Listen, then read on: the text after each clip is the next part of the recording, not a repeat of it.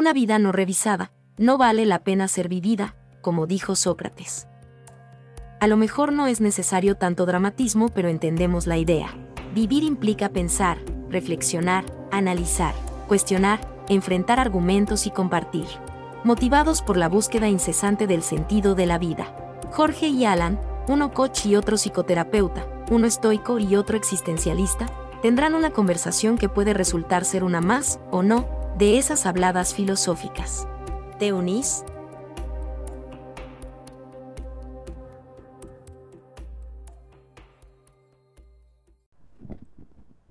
Bueno, por lo menos ya con, esta pequeña lección de etimología, entonces está súper. ¿Sí? Podemos decir que la forma correcta de pronunciar es epícteto. Epícteto, porque es esdrújula. Es epícteto. Súper.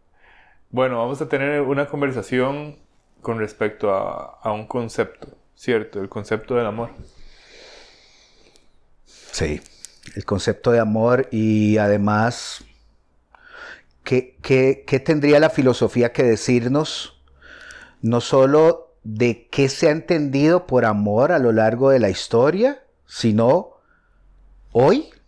Hoy, o sea, si la filosofía nos puede dar alguna clave para poder discernir cuándo estamos en presencia de eso que históricamente se ha llamado amor. Amor dentro del universo de la filosofía, Jorge, es claramente algo que podemos llamar un objeto filosófico, en mm. el sentido de que ha sido tratado desde prácticamente todos los ángulos posibles. O sea, amor está en la misma repisa donde tenemos vida, muerte, Dios, libertad. O sea, son conceptos, que son conceptos que además son resbalosos. Y, yo diría que tienen vida propia, entonces van mutando. Y, es súper interesante porque vemos a través de la historia diferentes corrientes de pensamiento, ya sea eh, religiosas, espirituales, filosóficas, que eh, terminan resolviendo la vida con amor. Sí, eh, algunas personas aseguran, como decís vos autores, que el amor vendría, lo decís perfectamente, a resolver una situación. O sea, el amor es como esa especie de energía que hace que las cosas como que encuentren un sentido, un norte, como que, ¿verdad? Pero te vas a topar autores que piensan exactamente lo opuesto y piensan que más bien el amor hasta podríamos colocarlo del lado de la locura, del lado del sinsentido, del lado de lo que no ofrece ningún grado de certeza. Wow. ¿Verdad? Entonces hay gente que sueña encontrar el amor y encontrarse en el amor. Ajá. Y hay personas que en el amor se extraviaron. Entonces no es cierto que es una zona de confort como mucha gente la sueña. Sin duda, y yo creo que ahí es donde viene la importancia de empezar a distinguir a qué se refieren las personas por amor y los diferentes niveles del amor, si es que lo hay. Eh, como dice una, una científica que me, encanta su trabajo, se llama Lisa Feldman Barrett, inventa algo y ponele un nombre y habrás creado un concepto. Compartí este concepto y mientras alguien esté de acuerdo habremos creado una realidad social. wow. Y e, el asunto es descubrir qué significado se le ha dado hasta hoy, hasta dónde ha sido útil, en dónde es que está habiendo una distorsión que no le permite a las personas vivir una buena experiencia y, a ver qué, surge entre nosotros dos. ¿Qué, has podido observar con tu experiencia de vida eh, en torno a este concepto?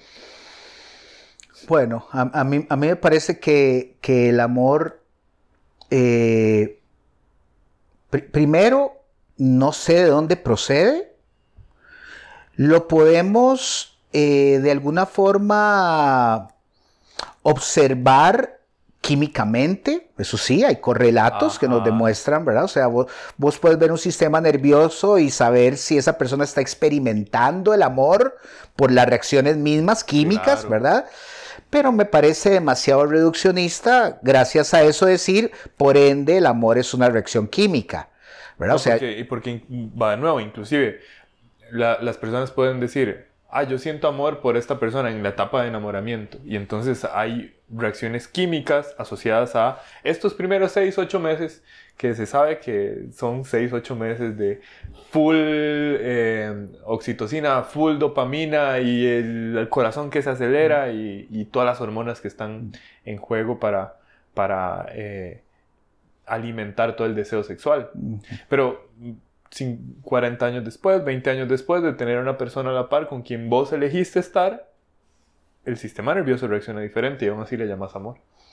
Y bueno, eh, ahora dijiste algo, volviendo a lo mismo, que, que nos hace preguntarnos eh, si todos estamos de acuerdo, que es, elige uno a quien ama. Hmm. O sea, es un proceso cognitivo. O sea, puedo yo, si me colocan 10 personas al frente, con solo mi sistema nervioso decir, estoy tan convencido de que la persona 3 voy a llegar a amarla, ¿verdad? No, yo no estoy tan seguro de eso. Yo pienso que hay una dimensión del amor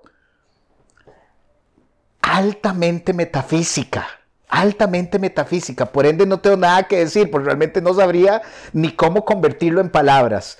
Yo personalmente creo que el amor en un sentido más consciente, consciente, ajá, que no digo que todo el amor pase por ahí, pero el amor consciente, y hay un filósofo que yo admiro muchísimo, muchísimo, él está vivo, es un filósofo contemporáneo, es francés, él lleva por nombre, el, apellido él es Comte Sponville, André Comte Sponville, él dice que vos sabes que amas a alguien cuando andás ocupado en hacer a esa persona estar mejor.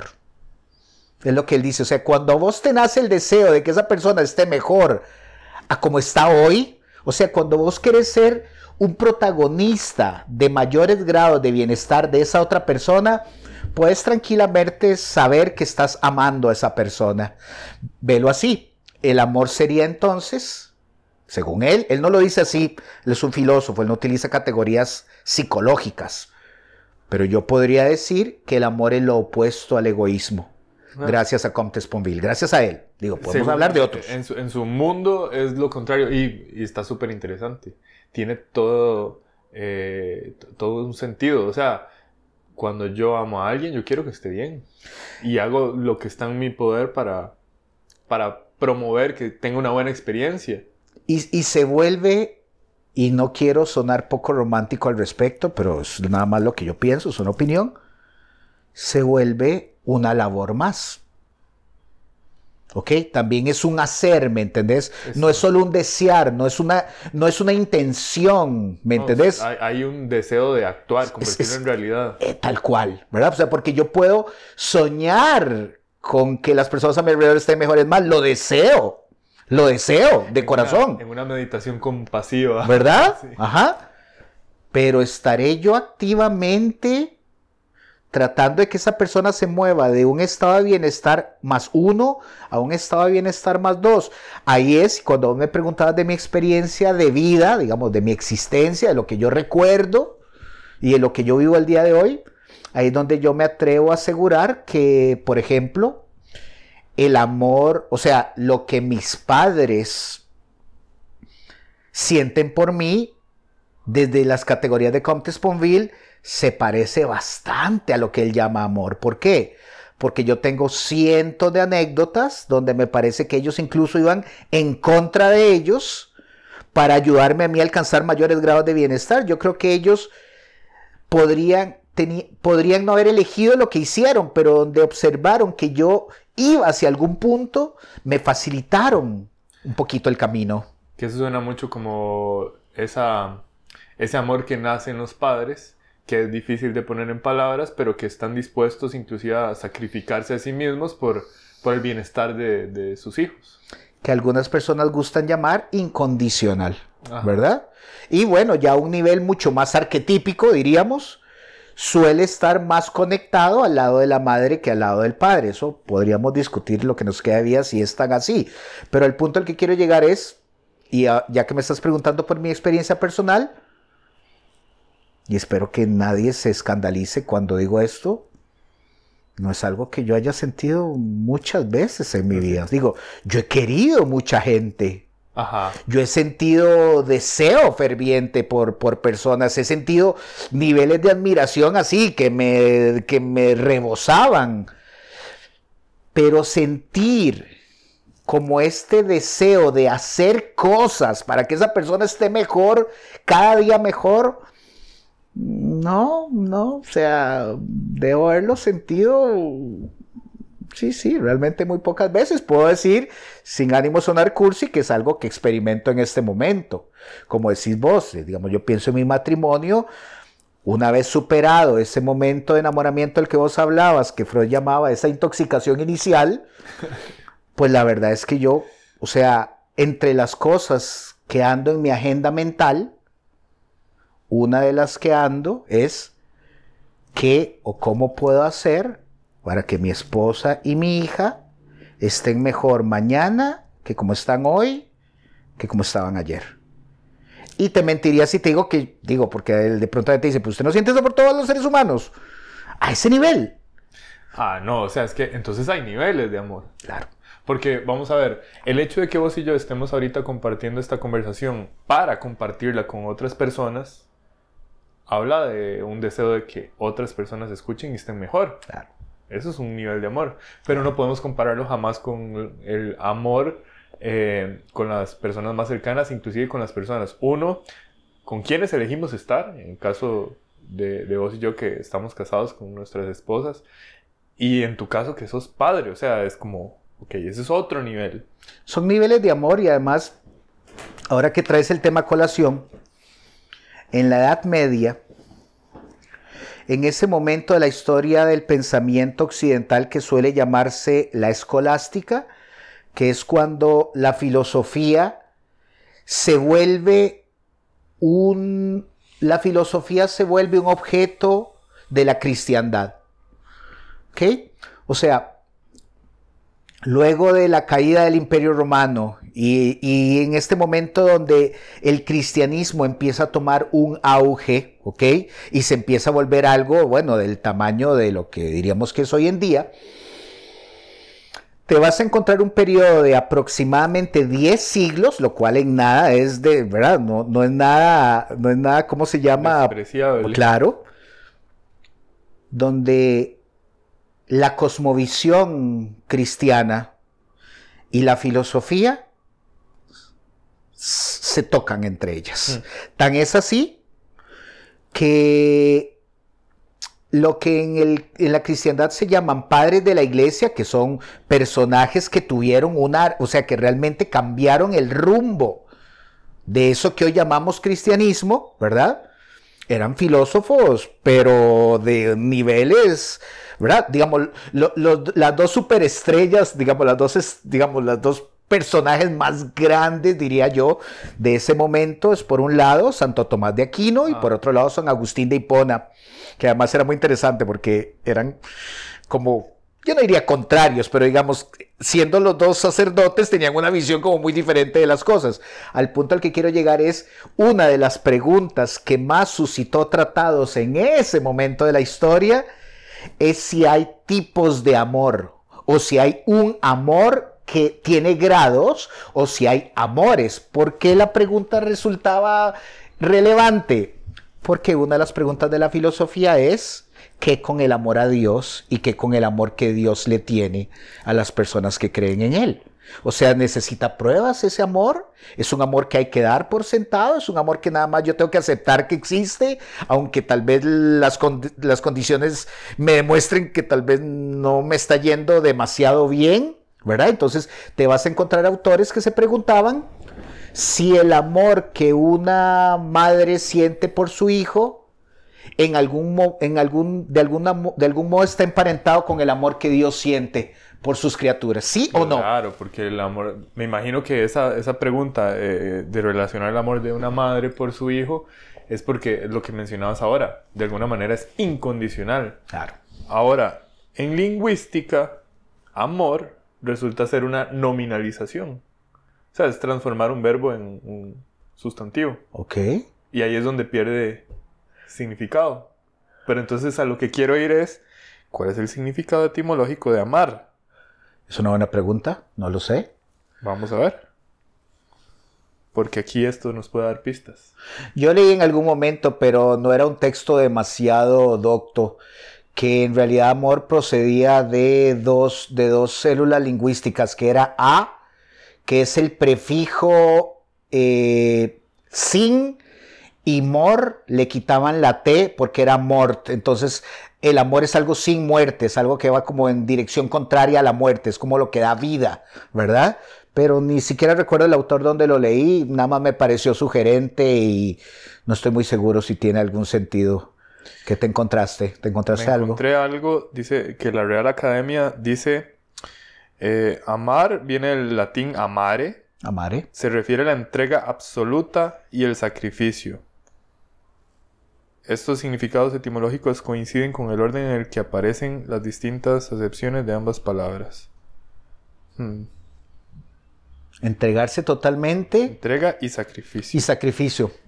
Es, una pre- es- es un término interesante. Vos sabes que yo en mi juventud, Jorge, cuando a mí me mencionaban la palabra sacrificio, realmente me ofendía. Sí. O sea, me ofendía que alguien lo viera como algo virtuoso, ¿me entendés? ¿Verdad? Ajá. Pero te voy a decir algo. Conforme los años han pasado, me he captado a mí mismo sacrificando cosas que para mí son valiosas. Alguien diría, bueno, Alan, pero sacrificar es una palabra demasiado dramática. Digo, podrías usar un sinónimo. Claro, pero si entendemos sacrificar como perder algo que para mí tiene algún valor, yo te puedo decir que, por ejemplo, el ejercicio de la paternidad tiene bastante incluido ese elemento. ¿Me entendés? O sea, volvemos a lo mismo. En bastantes situaciones de mi vida yo he tenido que elegir si voy detrás de lo que le conviene a mi hija o si voy detrás de lo que me conviene o yo deseo. No siempre coincide. ¿Y, y cómo es la experiencia? Bueno, diría que en algunos casos eh, no muy agradable, porque si utilizamos a Freud, hay una parte de la energía libidinal que lo que busca simplemente es que yo obtenga los mayores niveles de placer. El concepto de narcisismo se volvió un modo de nominar, ahora que hablas de nominaciones, una patología, pero no fue como nació. O sea, cuando Freud habla por primera vez del narcisismo, no se está refiriendo a una enfermedad mental, se está refiriendo a una energía que todos poseemos, que lo que tiene de particular es que no busca ningún objeto afuera, sino como que nos hace a nosotros mismos nuestro objeto, es como una energía que no sale, ¿verdad? Entonces Freud decía que tenemos dos tipos de energías. Hay una que sale a la realidad y hay otra que se queda con nosotros. Esa energía que se queda con nosotros se le llamaba narcisismo. Pero es que no tenía ninguna connotación, o sea, no estaba mal porque es parte de tu sistema. Luego una serie de autores posteriores a Freud dijeron, sí, pero ¿qué pasa cuando las personas casi no usan energía hacia el exterior? Entonces ahí pensaron que se podía hablar y ahora sí un narcisismo patológico. ¿Qué quiero decirte con esto? que la paternidad también me demuestra, y es una de las cosas que le agradeceré a mi hija toda la vida, sin ella necesariamente haberlo hecho conscientemente, me ha demostrado los niveles de egoísmo que uno carga y que además uno anda por la vida pensando que uno es lo menos egoísta del mundo hasta que alguien te dice, ¿realmente te consideras poco egoísta? Porque ahora vas a tener que darle más prioridad a la agenda del otro que a tu agenda.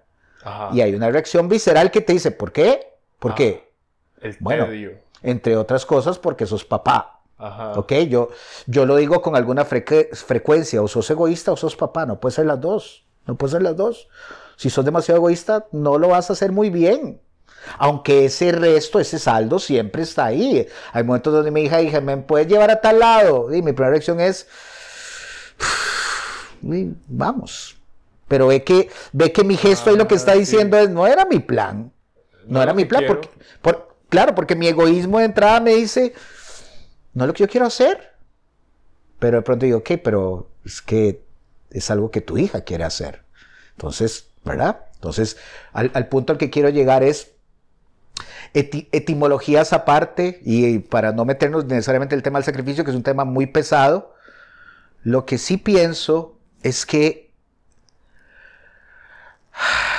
bueno, pienso dos cosas. En primer lugar, no estoy nada convencido en la gente que utiliza la idea de que el amor es una decisión. Yo honestamente no creo eso. O sea, ¿Ah, sí? yo creo que se tienen que dar un montón de factores. Muchos son inconscientes, muchos son, digamos, eh, evolutivos para que vos sintas o puedas llegar a sentir amor por alguien. O sea, no creo que es algo que yo cognitivamente me convenza de. O sea, yo no creo que yo pueda decir, no siento nada por esa persona, pero voy a hacer un ejercicio mental para amarla. ¿Me? Creo que eso es materialmente imposible. O sea, Ok, aquí, aquí me, me saltan varias dudas. sí, O sea, porque, vamos a ver, estoy de acuerdo con vos en el sentido de que no es como que yo veo una persona y digo, "Ey, voy a hacer el esfuerzo de amar a esta persona. Em, voy a hablar en en específico para no irnos demasiado ambiguos en esto, eh, en el caso de una pareja. O sea, eh, para que yo tenga el impulso inicial, hay algo que químicamente me enciende el deseo. Y ese es el impulso inicial. Después que de- perdón, nada más te interrumpo ahí. Para mí, eso que estás describiendo, para mí, no estoy hablando en nombre de nadie, ¿ok? Ajá. No tiene nada que ver con amor. No. Para mí, Y estoy de acuerdo. ¿ok? Esa es mi biología actuando para preservar la especie. Pero entonces hay ciertas características que de alguna manera encienden todo esta, este cóctel de químicos. Y entonces luego ya viene la parte de, ¿y yo qué quiero con esta persona? Porque puede ser que simplemente eh, quiera satisfacer un deseo sexual o yo diga, "Mm, quiero, quiero conocer a esta persona, yo lo que ando buscando en mi vida es algo más serio, algo trascendental, construir una familia inclusive, y entonces empiezo a conocer.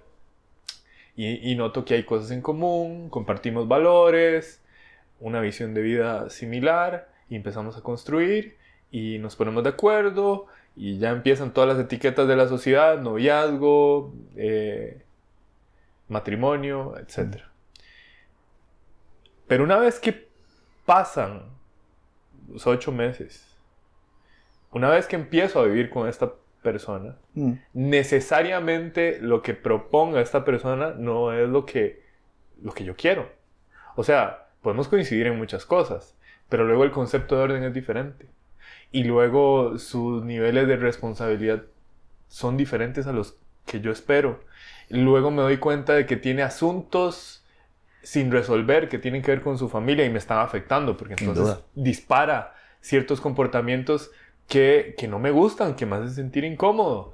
Y, y bueno, empiezo a conocer realmente al ser humano más allá de la parte superficial y esto tiende también a que con el tiempo la persona también en su eh, experiencia de vida individual vaya teniendo nuevas cosas que a lo mejor me gustan y otras que no me gustan. Y ahí es donde yo digo, yo decido continuar. ¿Por qué? Porque hay algo más que, que más allá de sus mañas, más allá de sus issues, más allá de, de todo esto que no me gusta, de su desorden, de los zapatos tirados por allá, que me hace querer seguir con esta persona. Pero es una decisión porque no es fácil. O sea, mi experiencia es como, y mae, o sea, en serio, ya lo hemos hablado tres veces y lo vuelve a hacer. Y mae, en serio, me está hablando así, o sea, y, y mi parte racional puede decir, no soy yo, es ella, no soy yo, ese es un asunto que probablemente, eh, no sé, eh, hoy no es su día. Sí. Y entonces no me lo tomo personal, pero no es bonito. Y ahí es donde decidir, para mí sí es amor. Bueno, de acuerdo a tu argumentación estoy de acuerdo en todo. Solo diría que esa decisión que además se tiene que ir actualizando, sin ánimo de sonar exagerado con mucha frecuencia, ajá, Sin duda. eh, no estoy tan convencido de que provenga del amor. Ah, Eso es todo. Ah, no, pero obviamente. O sea, digo, es que ahí te estás metiendo en un campo filosófico en el que si, si, ca- si caemos en la trampa de irnos para allá, no salimos nunca. Que es, ok, realmente, Jorge, y, y rec- esto que creo que es pertinente para, para, para nuestra conversación, Dale. ¿ok? Para lo que estamos forjando vos y yo. Mi teoría base para comprenderme, te, los, Ajá. ¿ok? Es el psicoanálisis. O sea, el psicoanálisis está para mí en un nivel mucho más basal que cualquier filosofía que querrás imaginarte. ¿Ok? O sea, cuando yo me enfrento a una pregunta, el primero que me habla al oído es Freud. Yo decido algunas veces decir, no, no, no, ah, no me embarqué, esto no es por aquí. Digo, ok, pero, pero esa es, esa es como, la, como la primera referencia, ¿ok? O sea... Y me encanta, ¿qué tiene que decir el psicoanálisis al respecto entonces? El psicoanálisis, entre otras cosas, te diría que la razón por la que vos estás con esa persona podría provenir de emociones inconscientes, que no tienen nada que ver con lo que vos crees que te hace estar ahí. O sea, es mi, mi yo inconsciente el que está tomando esa decisión. Puede ser tu inconsciente el que te haga pensar que tu consciente está decidiendo cosas. ¿Entendés la diferencia? Ajá. Sí. Lo cual, lo cual no me parece para nada descabellado. Eh, hay procesos no cognitivos que siempre están en juego. Y por alguna razón yo sigo ahí. Y algunas personas pueden tener una experiencia, a lo mejor no tan grata como la que yo tengo con mi esposa, por dicha. Eh, y aún así también siguen ahí. Es como, no sé, parejas que, hablan de, no, es que esta persona eh, me trata mal ya hay abusos internos y ahí sigue. ¿Qué, está haciendo el inconsciente en esas situaciones? Claro, Y el psicoanálisis tiene eh, enciclopedias completas para contestar eso, ¿me entendés? Al punto al que quiero llegar es, y pues obviamente es el tipo de cosas que yo sé que al decirlas no, no me van a generar muchos fans decirlo, pero de corazón lo pienso. Es algo que aprendí un profesor muy querido él decía, si vos aceptás la existencia del inconsciente, tenés que desapegarte de la idea de libre albedrío. O aceptas una o aceptas otra. Voy a hacer un pinpoint aquí, porque eso es un tema para otra conversación. Uh, sí. Uh, heavy, heavy. Ok.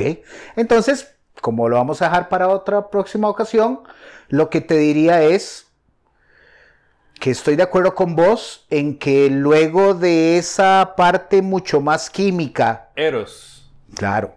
De hecho, lo estás mencionando correctamente. El autor que mencionamos hace unos 15 minutos, Comte Sponville, él hace algo que en el ámbito de la filosofía me parece demasiado riesgoso y celebro que se haya tomado el riesgo él, empieza a reflexionar filosóficamente sobre la dinámica del matrimonio, ya no la del amor, la del matrimonio.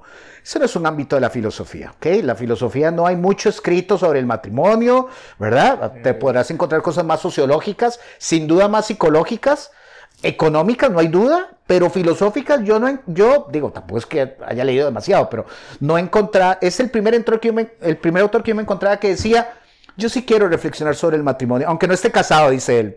Estoy divorciado, pero quiero...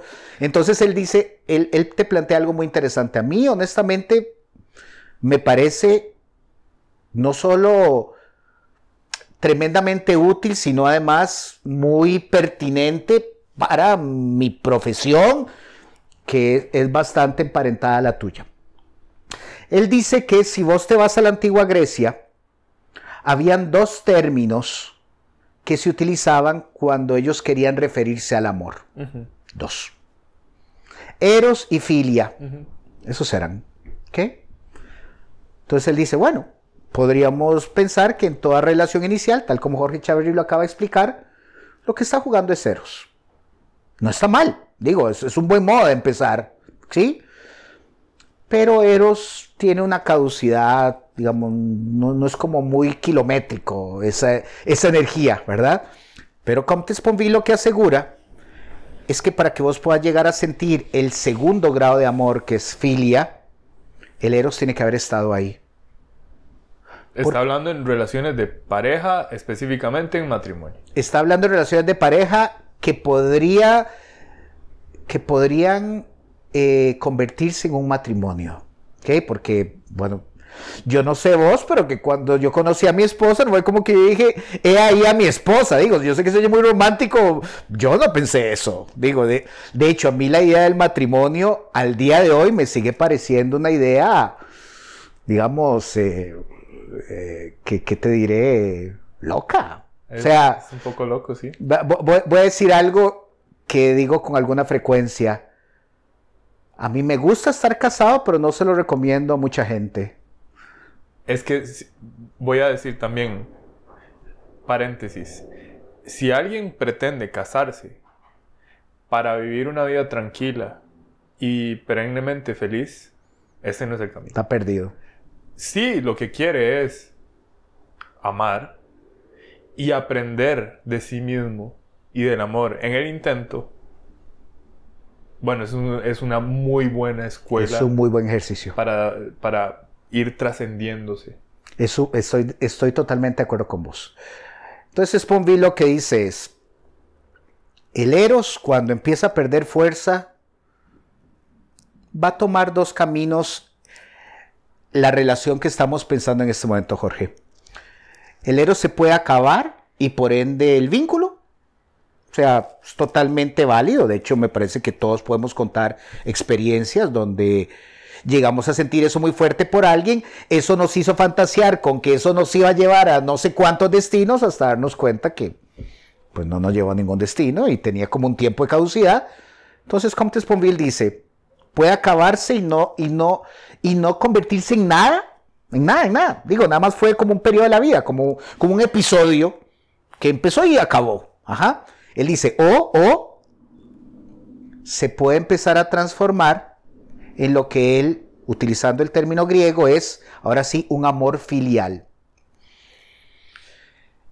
Uno de los autores que Comte Sponville estudió, él lo dice, digo, no es que yo lo sepa, él lo dice cada cierta cantidad de páginas, uno de los autores en el que él encuentra un montón de información, según él, muy válida, porque yo no lo he leído directamente, es otro escritor, otro filósofo francés clásico, apellido, bueno, la gente dice Montaigne, si no se pronuncia, el francés no es muy fuerte, eh, y él se encuentra en la obra de este señor algo que él llamaba la amistad marital.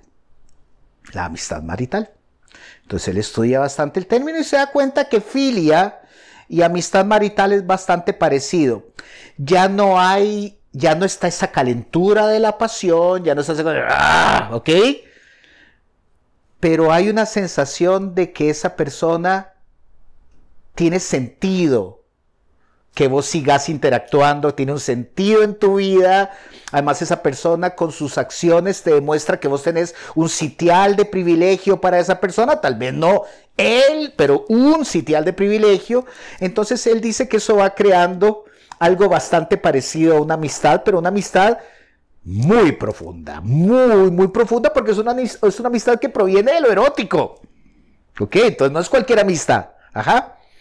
Y Comte Sponville, para que esto no se vuelva demasiado largo, asegura que ahí todavía no estás como en la etapa superior de lo que uno llamaría, él no lo dice así, un matrimonio admirable o exitoso, o bueno, utilizarás el calificativo que querrás. Él dice, no, y él se encuentra algo muy interesante. Paréntesis, Comte Sponville, como un buen número de filósofos franceses, es mega ateo. Entonces eso va a ser más interesante lo que él está a punto de decir. Él descubre que en la antigua Grecia había, una, había un tercer término para nominar el amor, hmm. pero no era de uso común. Y curiosamente, uno de los textos donde más se encuentra esa tercera definición de amor es en la Biblia. La palabra es ágape. Ágape. Entonces él, en un par de libros, porque él este tema lo trabaja en dos libros, ahora podemos mencionar el nombre de los libros, eh, lo que hace es consultarle a teólogos y a personas como muy versadas en idioma griego, qué significaba el ágape, qué tipo de amor era ese. Entonces él llega y dice, cuando en el cristianismo, me moví de Grecia al cristianismo, cuando en el cristianismo se piensa en el amor a Dios, sería un poco eh, disturbing, sería un poco como fuerte pensar que es un amor erótico. ¿Verdad? O sea, no, no, no, no, no es como lo que... ¿Qué diría Freud al tal cual, tal cual, tal cual. Entonces, sentir, sentir un erotismo por Dios o que Dios sienta un erotismo por mí no es como lo más mainstream, ¿ok? Él Una dice, esquizofrenia ahí bastante particular. él dice, pero tampoco es una amistad. Ajá. Digo, si vos te sentís ser amigo de Dios, wow, o sea, digo, te estás poniendo en un lugar alto. Ay, yo creo que, yo creo que los creyentes Sí, sí, sí. sí podrían decir. Dios es como mi amigo, Yo he escuchado más de uno ¿Verdad? diciendo, "Es Entonces- como mi compa. ¿verdad? Entonces está bien, digamos, ese no es tan, no es tan, tan fuerte como lo erótico, pero él dice, no, el ágape es un término que vos te encontrás sobre todo en los evangelios. Mm. Y el ágape se parece bastante a lo que las enseñanzas de Cristo denominan amar al prójimo. Mm. ¿Por qué? Primero, porque se supondría que alguien que está viviendo el cristianismo en su vida cotidiana no está amando para esperar algo a cambio. El amor cristiano es eminentemente incondicional. Mm. Por eso la imagen de la Virgen es tan arquetípica.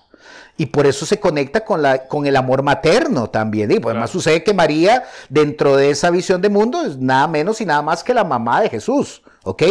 Entonces Comte Sponville llega y dice, un matrimonio establecido, ya donde vos ves que eso nunca va a rodar solito, pero al menos va como con cierto ritmo, ajá, es esa relación donde las dos personas que participan aman al otro como un prójimo. O sea, no lo están amando para ser amados de vuelta. ¿Me entendés? No, no es una transacción mercantil, no Es yo amo a mi esposa porque necesito, como yo, como yo no quiero morir solo, la voy a amar hoy para no quedarme solo. ¿Me entendés? O sea, es la amo porque la amo, de, Bueno. por, porque es ella. Qué loco, porque si hay personas que tienen ese pensamiento. Yo quiero una pareja para que me cuide cuando esté viejo. O inclusive yo tengo hijos para no quedarme solo cuando esté viejo. Y Freud diría que probablemente todos en algún lado también estamos haciendo nuestros cálculos, ¿me entendés? Ajá. Me gusta mucho lo que Comte Sponville piensa, porque donde vos llegas a ese modo de amar a tu pareja como un prójimo, ya no deberías estar llevando una contabilidad de lo que estás dando. O ya no deberías estar calculando lo que vas a recibir al amar al otro. Esto que estás diciendo me conecta con una idea contemporánea de un psicólogo organizacional que se llama Adam Grant. Por Eh, alguna razón me sonó. Sí, pero es no- Relativamente conocido. Sí, sí, Escribió Originals, escribió eh, Think Again. Y en el libro Give and Take, él lo que propone es que hay un, hay un rasgo de la personalidad que está en un espectro en donde en un extremo tenemos a las personas takers que quieren tomar para sí mismos la mayor cantidad de, de valor posible y reconocimiento. Y está del otro lado los givers que están dispuestos a entregar, a entregar valor sin esperar nada a cambio. Y están medio los matchers que dice son la mayoría, que básicamente eh, están calculando constantemente. A ver, yo te doy, pero, pero si sos un taker, te voy a castigar porque no estás dispuesto a dar. Pues no te voy a dar tampoco. Pero si sos un giver, yo te apoyo, yo estoy para vos, yo quiero, yo quiero que vos seas exitoso. Y él, eh, él- él lo que dice es, en, en el, en la curva de éxito nos encontramos con los givers abajo.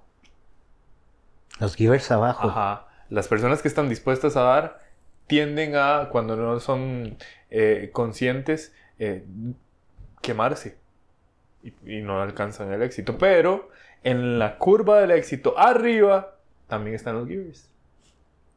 Ah. Porque cuando se sostienen en el tiempo, el mundo empieza a, a favorecerles. Y entonces empiezan a obtener valor eh, producto de que hay muchos matchers en el mundo Ah, que quieren verlos ganar.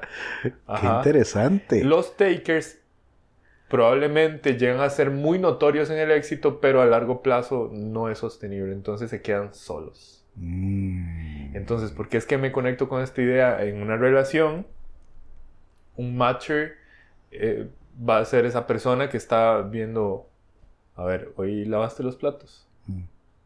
entonces yo más tarde los lavo. Eh, hoy me diste cariño, yo te voy a dar cariño. Es esa relación calculadora. Qué feo. Pero cuando son givers y ambos givers, cuando las personas están dispuestas a entregar, esa simple pregunta como vos eh, te la hacías ahora, ¿qué puedo hacer hoy?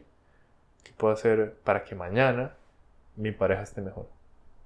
Y que quede claro, ¿verdad? Porque lo, lo, lo, peor que podría suceder aquí es que alguien piense que me estoy describiendo, ¿ok? No, no, no, no. Lo que quiero decir con esto es que si algo me impactó de haber conocido la obra de Comte Sponville, es donde me doy cuenta el riesgo que cometemos todos los que estamos en una relación cuando pensamos que ya llegamos a tal nivel de como de robustez que ya podemos tomar esa energía para otras cosas, porque ya eso ah. está, ¿me entiendes? Ya se da por un hecho. ¿Verdad? Como que, como que las, como que las bases ya están como muy fuertes y Comte Sponville dice, ese día no va a llegar. No va a llegar. Ese día no va a llegar. De, hecho, voy a hacer aquí también una pausa para las personas que nos están escuchando. Yo creo que esto es lo más valioso. O sea, en una relación de pareja, sobre todo eh, cuando ya empieza a trascender, no llega ese día en donde ya podemos aflojar y dar por un hecho de que esa pareja va a estar con nosotros y va a darnos eh, todo lo que necesitamos solo porque sí. Y un día, Jorge, hablaremos con mucha calma de, de, de un concepto que sin ser filosófico lo podemos pensar desde muchos lados, que es que con la rutina. Y la rutina conectada con el aburrimiento. Ajá. ¿Verdad? Por lo mismo, porque hay gente que lo que dice es, es, que llegamos a un momento de la relación donde se volvió como un rutinario. Todas llegan ahí, ¿ok? No, no, no, no, no, había otro, no había otro desenlace. Ahora, la pregunta es, ¿qué fantaseabas? Que vos lo dijiste hace unos minutos, o sea, ¿qué, andabas buscando al emparejarte con alguien, verdad? De hecho, ahora hay todo un movimiento de, de, de pensadores de tu generación, lo cual me encanta porque quiere decir que los de mi generación no lo entendieron, entonces tenían que llegar ustedes, que empiezan a promover y a darle un valor a lo que ellos llaman el valor de una vida aburrida, ah. entendiéndola como contrapuesta a esta presión social de que tu vida tiene que ser muy emocionante, tiene que ser muy sofisticada, tiene que fotografiarse muy bien en Instagram, ¿verdad? Y todo, viene toda una serie de pensadores diciendo... yo creo que e, es una respuesta al equilibrio, porque, claro, en redes sociales vemos todo lo contrario, entonces alguien tiene que tener la voz de la... De, la conciencia para decirnos, hey, esa no, esa no es la vida, esa no es una vida eh, plenamente humana.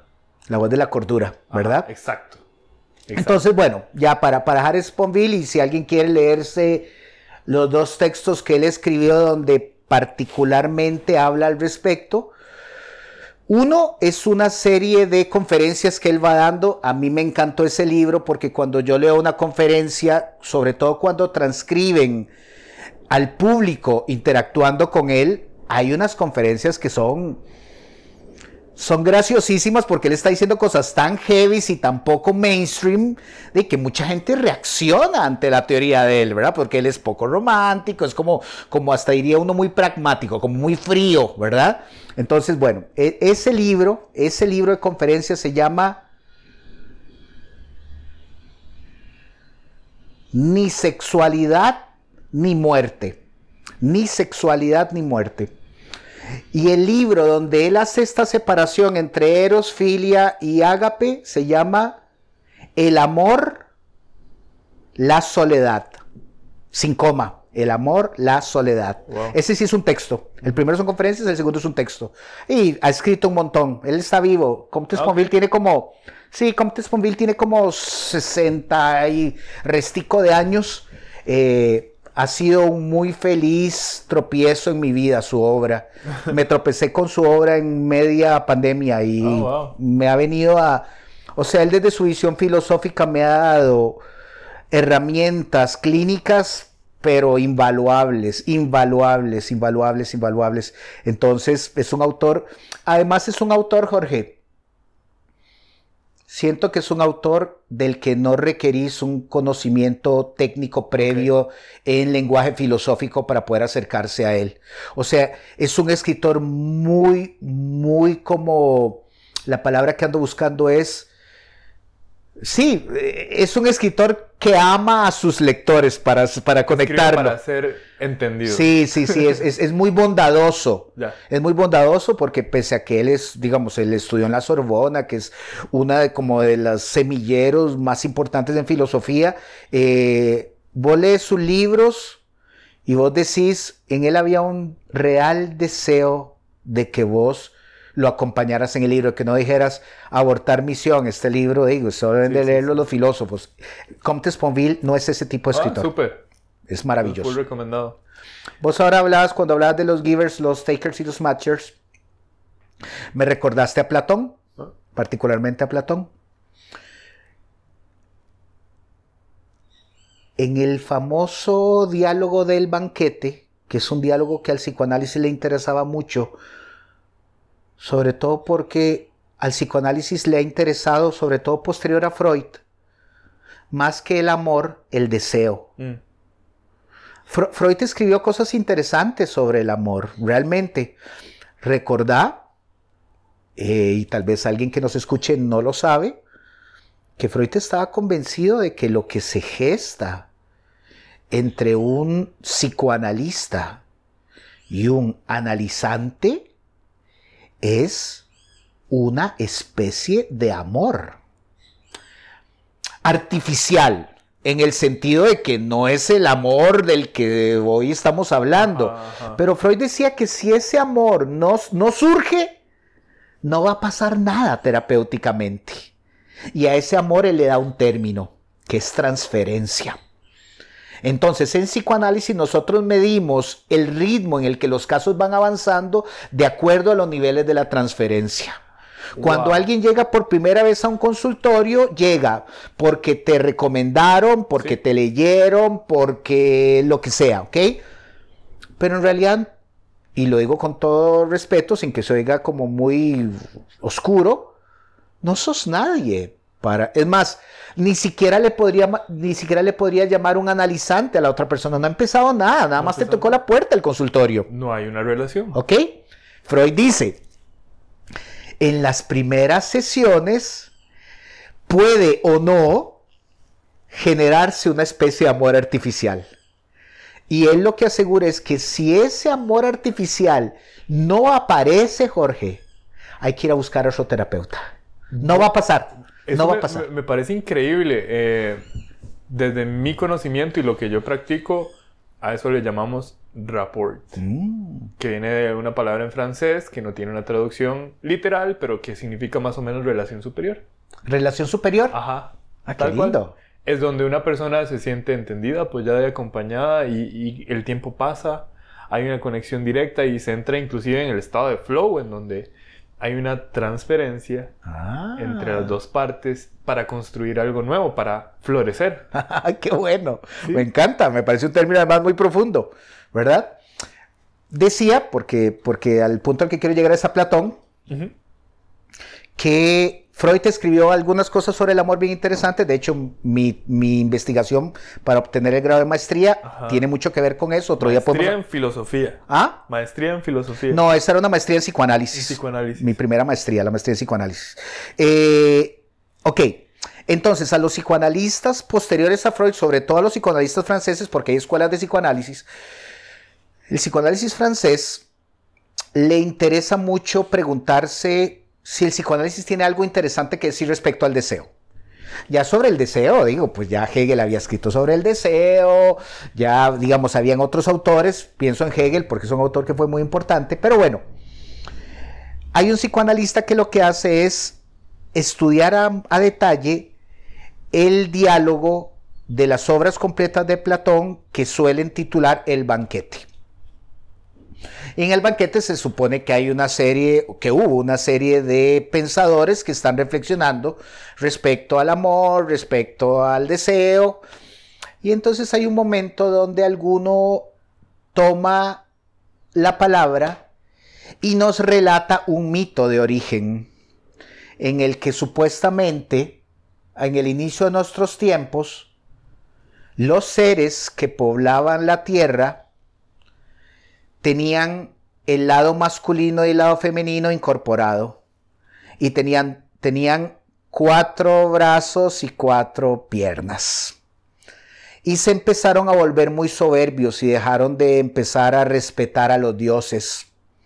Y a los dioses no les gustó el acto de soberbia, entonces los partieron a la mitad y tiraron uno por un lado y el otro por otro lado. Oh. Para que vos pases toda tu vida buscando a tu match. Y ahí sale la media naranja y todo lo que fuera, ¿ok? Lo interesante es que en alguna de esas conversaciones, no recuerdo cuál es el interlocutor que lo dice, honestamente, pero a mí, por ejemplo, me explica mucho mi matrimonio y me explica, digamos, algunas relaciones en las que estuve y el modo en el que yo me enfrento a las relaciones, porque algunos de los que estaban cenando ahí decían, el mundo está dividido de dos tipos de personas, los amantes y los amados, y casi nunca uno, uno se convierte en otro. Yo creo eso. Yo creo que hay personas que son realmente hábiles amando y creo que hay personas que en su cabeza lo que andan buscando es ser amadas. Lo que sucede en las relaciones es que aunque puede ser más uno u otro, tenés que tratar de ser el otro. ¿Verdad? O sea, porque digamos, si vos, si vos empezás a mantener una relación con alguien que de acuerdo a las categorías platónicas es una persona amada, esa persona, como me explicabas vos ahora según Adam Grant, es, es un taker pero yo algún día querría recibir algo, ¿ok? Entonces yo puedo ser un giver, yo puedo serlo, digamos, como diríamos originalmente un giver, ¿ok? Pero lo que, lo que vos ves en las relaciones es que alguien diría, bueno, entre un giver y un taker, de la cosa camina. No, no, porque en algún momento el giver va a querer recibir algo. ¿Me entendés? Entonces, ahora que, ahora que pensamos en todo esto, lo, lo, que quería decirte es que de acuerdo a esa a esa enseñanza platónica, hay en nosotros un verdadero anhelo en tratar de toparnos, en tratar de... yo uso ese término porque a mí me encanta usarlo, pero digamos, en, ojalá podamos tropezarnos con alguien con el que se sienta algún grado de match. Eh, que volvemos a lo mismo, yo no es algo que yo haya experimentado muchas veces en mi vida y lo siento con mi esposa y además, digo, aquí voy a contar una intimidad. Mi esposa es, es una persona, digamos, platónicamente hablando, es, es una amada. Además, yo la historia día, yo digo, ha sido amada, ¿verdad? pero si algo me conmueve de ella, una de las cientos de razones por las que me siento tan orgulloso de estar con ella es que ella me demuestra que también quiere ser para mí una amante, mm. no es solo una amada. Yo pienso, digo, pues habría que preguntarle a ella, tal vez me estoy autoengañando como con mucha frecuencia hago, pero yo pienso que quizás dentro de un espectro yo estaría más del lado del, del amante que del lado del amado pero me siento radicalmente amado por ella, porque yo que la conozco, mi esposa era mi mejor amiga antes de ser mi esposa. Oh. Yo sé que a ella su, hábitat natural, digamos, como, como, como el lugar donde ella se siente más cómoda, es el lugar de la que es amada, digamos, y es su personalidad, y, y podemos explicarlo de un montón de lugares, arquetípicos o de rasgos del carácter. Entonces, donde yo veo que ella con mucha constancia me demuestra que quiere que a mí no se me olvide que ella me ama. Y no porque me lo dice, sino por las cosas que hace, o por las que no hace también. También ella me demuestra amor haciendo cosas que en ella serían automáticas y yo veo donde ella intenta no hacerlas porque sabe que tal vez no es lo que yo deseo que suceda. Entonces, a mí un espectáculo que me encanta de ella, y para no, pues, para no seguir hablando como de cosas, digamos, que tal vez no son relevantes, es cómo yo puedo ver a ella imponiéndosele a su historia. Mm. Ya tiene una historia y, en nuestro trabajo, porque estoy seguro que a vos te pasa, mucha gente se escuda en su historia. ¿verdad? O sea, mucha gente dice, es que mis papás, sí, sus papás, pero usted no, usted sus papás. Digo, yo no, digo, usted podría ser una versión de sus papás, pero no sus papás, de hecho, no lo es, ¿ok? Entonces, yo me casé con una amada que me demuestra que quiere ser amante para que yo lo pueda leer Y eso a mí me cautiva. Claro, sin duda. Y eso alimenta la relación. Total.